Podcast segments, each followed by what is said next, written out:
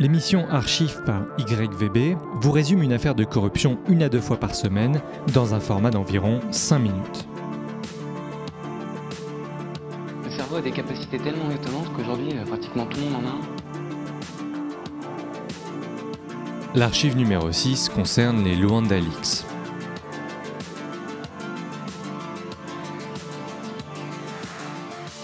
Les Luanda Leaks est avant tout un scandale financier qui montre comment la fille du président de l'Angola a réussi, grâce à un système totalement construit autour du népotisme, à se créer un empire et à mettre la main sur toute l'économie d'un pays. Commençons par présenter au moins succinctement les deux protagonistes qui selon moi sont les plus importants. Je vais commencer avec Rui Pinto. Rui Pinto est un lanceur d'alerte d'une trentaine d'années qui est connu pour deux affaires.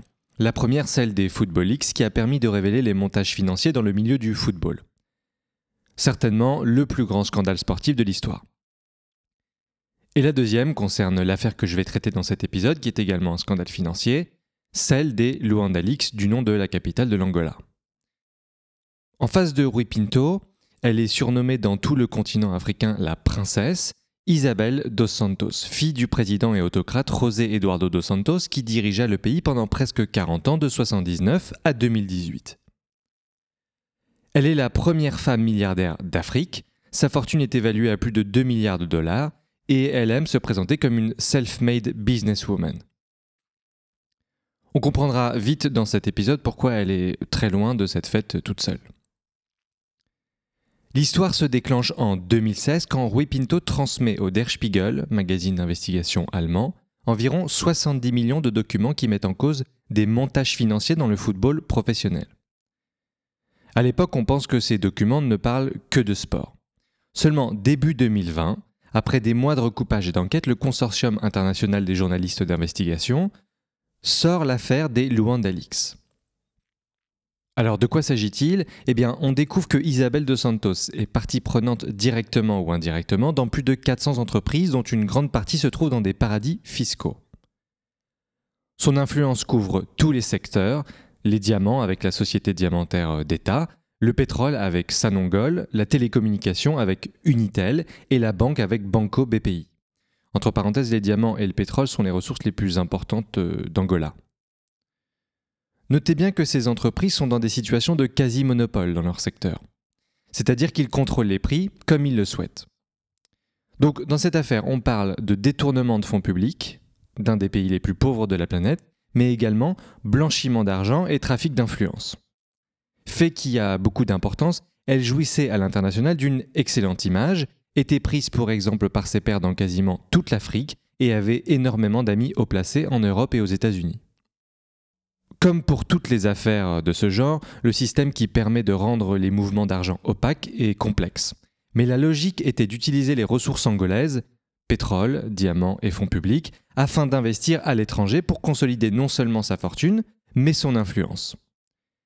Ce qui a retenu mon attention également, c'est le fait que Dos Santos travaillait avec l'appui notamment de PwC, Deloitte, Ernst Young et KPMG qui sont les plus grands cabinets au monde à se partager le marché de l'audit.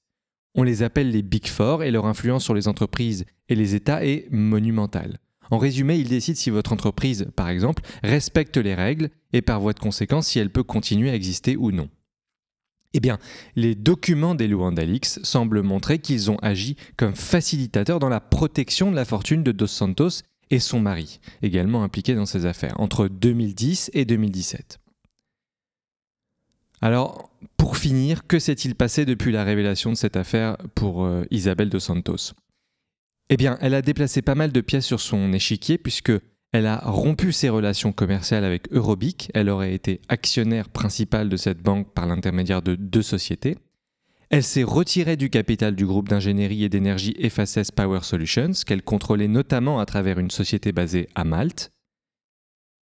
Et enfin, quelques heures après l'élection du nouveau président angolais, Joao Lourenço, président qui déclare aussitôt élu qu'il veut faire de la lutte contre la corruption son objectif principal, elle aurait transféré 38 millions de dollars depuis la compagnie pétrolière d'État sur le compte d'un ami à Dubaï, ville où, avec son mari, elle réside la plupart de son temps depuis les révélations de cette affaire.